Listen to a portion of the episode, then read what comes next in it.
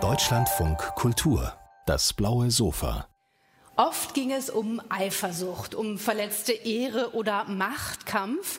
Meist waren Pistole, Degen und Sekundanten im Spiel und nicht selten gab es am Ende einen Toten beim Duell dieser ziemlich blutrünstigen Kulturtechnik, bei uns zum Glück schon lange ausgestorben. Aber der Roman, um den es jetzt hier bei uns geht, der bringt das Duell auf gleich mehrfache Weise zurück in die Gegenwart. Und ich bin sehr gespannt, was äh, seinen Autor so daran fasziniert hat, Raik Wieland. Herzlich willkommen auf dem blauen Sofa. Guten Tag. Ähm, für mich war das erstmal ein extrem abseitiges Thema. Ähm, wie sind Sie drauf gekommen und dann so dran geblieben, dass Sie gleich ein ganzes Buch drüber geschrieben haben?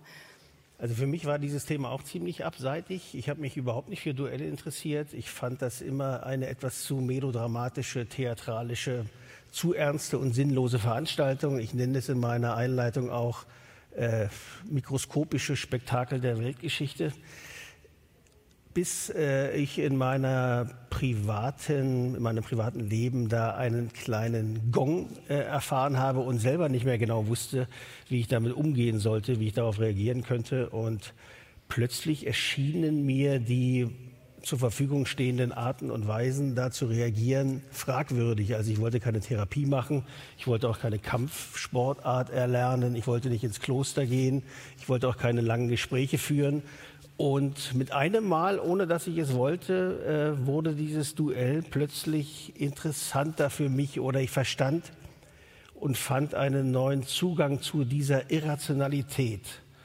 Und das hat mich dann interessiert. da muss ich gleich mal nachhaken. Es gibt ja eine Rahmenhandlung im Roman. Äh, äh, da ist ein Antiquar, der sich obsessiv mit historischen Duellen beschäftigt und äh, der hat eine Freundin, die ihn irgendwann verlässt, weil er so den Realitätsbezug verliert, woraufhin er sich beleidigt fühlt und den neuen Geliebten zum Duell herausfordert. Muss ich jetzt fragen, wie viel Alexander Schill steckt da in Ihnen? Ganz, ganz, ganz wenig, außer dass er mir eigentlich ziemlich sympathisch ist. Das ist ein relativ frustrierter Antiquar, der aber meistens auch trotzdem sehr gute Laune hat. Äh, er ist frustriert, weil das Geschäft durch das Internet äh, langsam abstirbt, äh, der Buchhandel. Äh, die Bücher werden nur nach Gewicht verkauft und am Ende kann er sie nur noch abgeben, weil er äh, den, äh, den Preis sogar bezahlt für den Transport.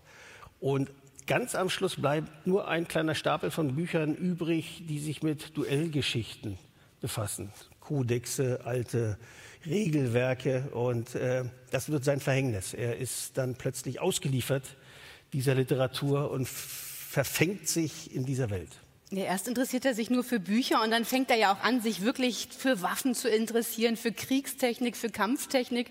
Für mich klang das jetzt erstmal auch so nach viel dubioser Männlichkeit. Ähm, was ist, was ist es für ein Typ Mann für Sie? Ich weiß gar nicht, ob der so männlich ist. Er, er, interessiert sich auch wirklich nicht dafür, sondern ist eher überfordert mit der Entscheidung. Er muss jetzt eine Pistole auswählen. Er weiß gar nicht, woher er die kriegen soll, worauf man da achten muss. Er gerät in eine Auktion, in eine Kunstauktion, wo alte Duellpistolen äh, dann angeboten werden. Ähm, er versteht auch die ganzen Beschreibungen nicht. Gezogener Lauf oder glatter Lauf und äh, gegossene Kugeln und äh, was es da alles gibt. Und die Preise sind natürlich auch viel zu hoch. Also diese alten Waffen kosten ja unglaublich viel Geld, wenn sie da angeboten werden. Ihm wird auch klar, er kann sich diese Pistolen gar nicht leisten, um jemanden zu erschießen. Und ähm, er hat eigentlich nur Probleme mit dieser Duellidee und stolpert mehr oder weniger vorwärts noch mehr Probleme mit der Duellidee hat der, der dann herausgefordert wird zum Duell, Oskar Markov. Äh, der reagiert erstmal extrem verschreckt, ängstlich, äh, wendet sich an die Polizei, die kann ihm nicht helfen, woraufhin er dann die Dinge, um es kurz für Sie auch zu erklären, selbst in die Hand nimmt und sich immer mehr in so eine öhwitzige, groteske Handlung verstrickt. Und ich habe mich gefragt, wie viel Spaß hatten Sie daran, ausgerechnet einen Psychiater äh, da äh, diese Rolle zu geben, der sich selbst nicht helfen kann?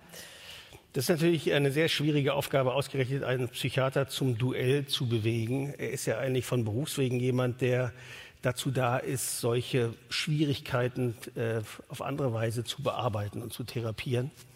Aber dieser Aufgabe habe ich mich gern gestellt. Er ist äh, ein sehr erfolgreicher Psychiater, Schlafcoach. Er schreibt Bücher mit Titeln wie Im Schlafwandel zum Erfolg oder In Topform zum Topschlaf. Er ist also ein sehr von sich selbst überzeugter Mann, der auch äh, öfter mit seinen Patienten flirtet und das als durchaus Erfolgsbeweis seiner Art und Weise zu leben ansieht. Und den in so eine Duellsituation hineinzumanövrieren, hat mir sehr großen Spaß gemacht. Und er geht dem voll auf den Leim. Also für mich ist es da auch ein Buch darüber, ohne jetzt die Handlung schon zu sehr zu spoilern, wie man sich wirklich unge ungewollt in Konflikte verstrickt und ähm, welche Rolle spielen denn da auch Missverständnisse für diese Eigendynamik, die das entwickelt?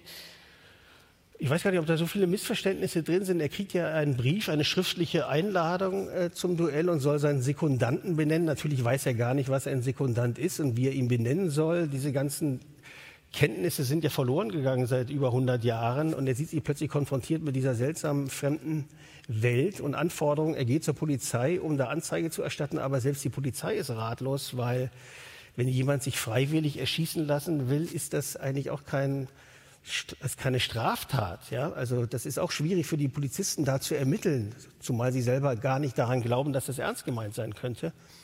Und es bewegt sich immer so ein bisschen äh, äh, auf einer Ebene, dass alle Beteiligten in dieser Groteske nur den Kopf schütteln können über das, was gerade passiert und eigentlich auch zu Recht den Kopf darüber schütteln und trotzdem immer tiefer hineingeraten.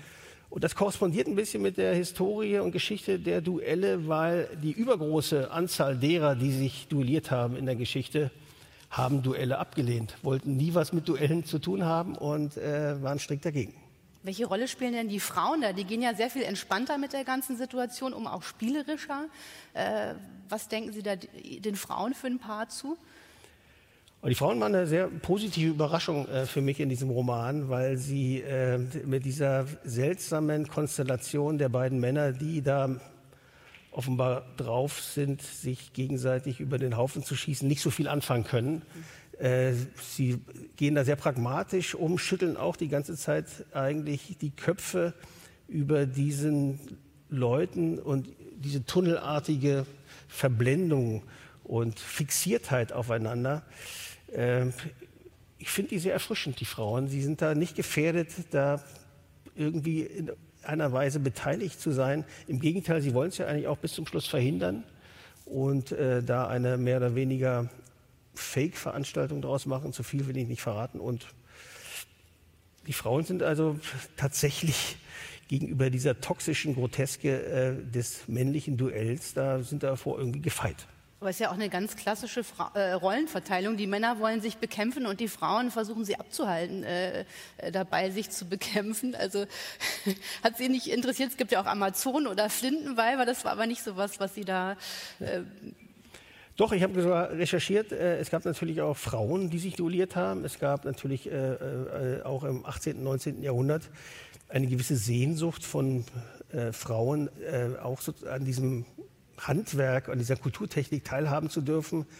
Die waren auch in Paris und in London ein großes Spektakel. Es gibt da Radierungen, Zeichnungen und zeitgenössische Berichte darüber, wenn sich Frauen duellierten. Die mussten natürlich auch ihre Corsagen ablegen und die Frisur anders ordnen. Und sie waren dann für damalige Verhältnisse sogar halbnackt. Es war so ein bisschen so frivoles Spektakel auch. Aber letzten Endes hat sich das nicht wirklich durchgesetzt bei den Frauen. Im Gegenteil, die Frauen sind vielleicht mit hauptverantwortlich dafür, dass das Duell am Anfang des letzten Jahrhunderts mehr oder weniger einschlief und abgeschafft wurde. Verboten war es ja eigentlich fast immer in den letzten Jahrhunderten. Duelle waren nie erlaubt.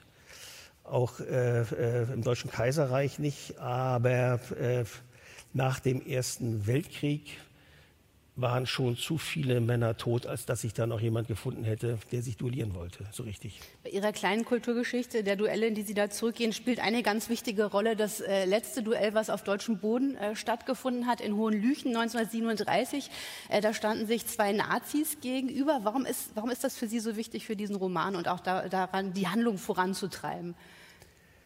Es gibt dafür so einen sachlichen Grund und einen literarischen. Der sachliche Grund ist, dass man natürlich äh, als Autor gerne über eine Sache schreibt, über die nicht schon tausend andere Leute geschrieben haben. Das letzte Duell in Deutschland war 1937. Äh, zwei SS-Leute haben sich da über den Haufen geschossen und über dieses Duell ist ganz, ganz wenig bekannt. Und das, was bekannt ist, ist in großen Teilen falsch. Und das war für mich natürlich eine gelungene Einladung, eine willkommene Einladung, das mal zu recherchieren und aufzuschreiben. Das war nicht einfach. Und der literarische Grund ist äh, eigentlich der, dass äh, dieser Schill, der Antiquar, der diese ehrwürdige Duellgeschichte, wie er meint, fortzusetzen müssen meint, der ist, äh, muss ja anschließen an das letzte Duell und muss natürlich auch herausfinden, warum und wie, äh, was da stattgefunden hat in Hohenlüchen. Das war ein großes Sanatorium, später SS-Lazarett der Nazis, äh, das Davos der Nazis kann man sagen, Hohenlüchen, da gingen Könige, Kaiser, Schauspieler, prominente Politiker ließen sich da auskurieren, weiß man heute alles gar nicht mehr. Da war mächtig was los. Die Nationalmannschaft, die Deutsche, war in Hohenlüchen Dauergast. Später die Verletzten der Kriege. Und ähm, das ist auch so ein Schnittpunkt zwischen Barbarei und Zivilisation, dieses SS-Lazarett in Hohenlüchen. No, Nochmal vielleicht zu dem Duell, was mich da auch total interessiert hat, dass man dass bei den Nazis ja immer so ein riesiger Kult betrieben wurde um den Ehrbegriff. Und das ausgerechnet äh, bei dem Duell war es anders. Da äh, hat man sich am besten nicht mit in Verbindung bringen lassen. Und äh, Hitler soll ja auch extrem außer sich gewesen sein, als er davon erfahren hat. Wie erklären Sie sich diesen Widerspruch? Ähm also das ist ein bisschen komplizierter. Äh, man muss vielleicht sagen, wer sich da damals duelliert hat. Der eine war Roland Strunk. Das war Hitlers Lieblingsauslandskorrespondent des Völkischen Beobachters, ein Österreicher, SS-Hauptsturmführer. Und sein Gegner war ein junger Mann aus Ostpreußen, Horst Kutschinner hieß der. Der war Adjutant von Baldur von Schirach, des Reichsjugendführers. Und dieser Horst Kutschinner hat sich ertappen lassen mit der Frau von diesem Strunk nachts in seiner Schönerberger Wohnung und daraufhin kam es zu dieser Duellforderung. Also das ist der tatsächliche anekdotische Hintergrund. Die Nazis hatten äh, äh, 33, als sie an die Macht kamen, äh, das Duell wieder aufleben lassen wollen. In der Weimarer Republik wurde es verboten, das Duell, und die Nazis wollten es gestatten. Äh, allerdings hatten sie einen völlig anderen Begriff der Ehre, als es früher äh, äh, zu beobachten war. Die, für die Nazis war die Ehre deutsche Ehre, Soldatenehre, Kameradschaft, Treue.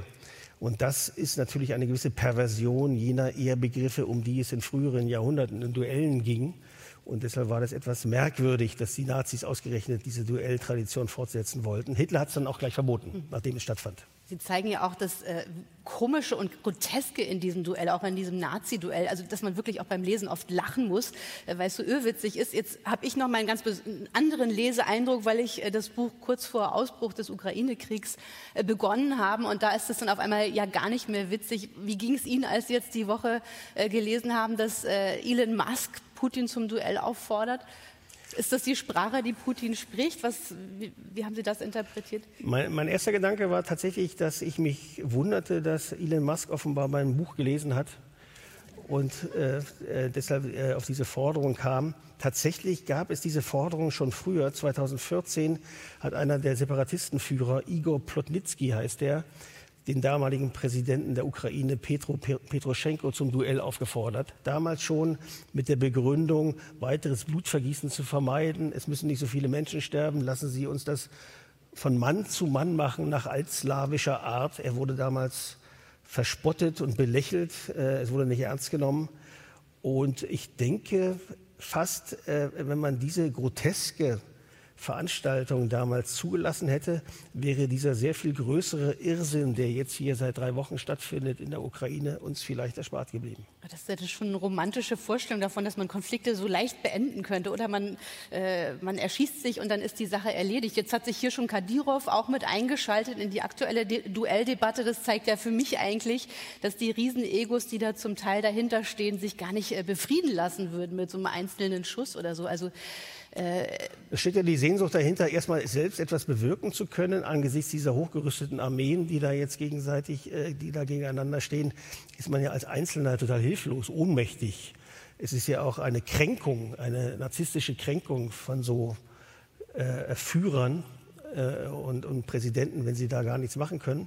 Und sie hoffen natürlich mit dem Rückgriff auf diese romantische, idiotische Idee eines Duells, da das Ruder vielleicht herumreißen zu können. Das ist eine ein Ausdruck einer Hilflosigkeit. Ja, Wäre Putin für, für Sie ein Mann, der sich duellieren würde? Das kann ich nicht einschätzen. Ich kann und will mich in Putin nicht hineinversetzen.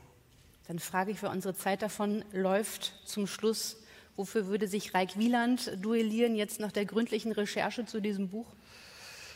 Die Frage habe ich mir auch gestellt, äh, äh, wofür es sich lohnen würde, äh, das zu machen. Aber da ich Autor bin und jetzt seit vielen Jahren dieses Buch geschrieben habe, äh, hat mich äh, das von dieser Fantasie doch geheilt und erlöst. Und ich brauche das jetzt nicht selbst in die Tat umzusetzen. Wie wunderbar auch in einer Welt zu leben, der, in der wir uns noch mit Worten duellieren können. Ganz herzlichen Dank fürs Gespräch. Ich danke auch.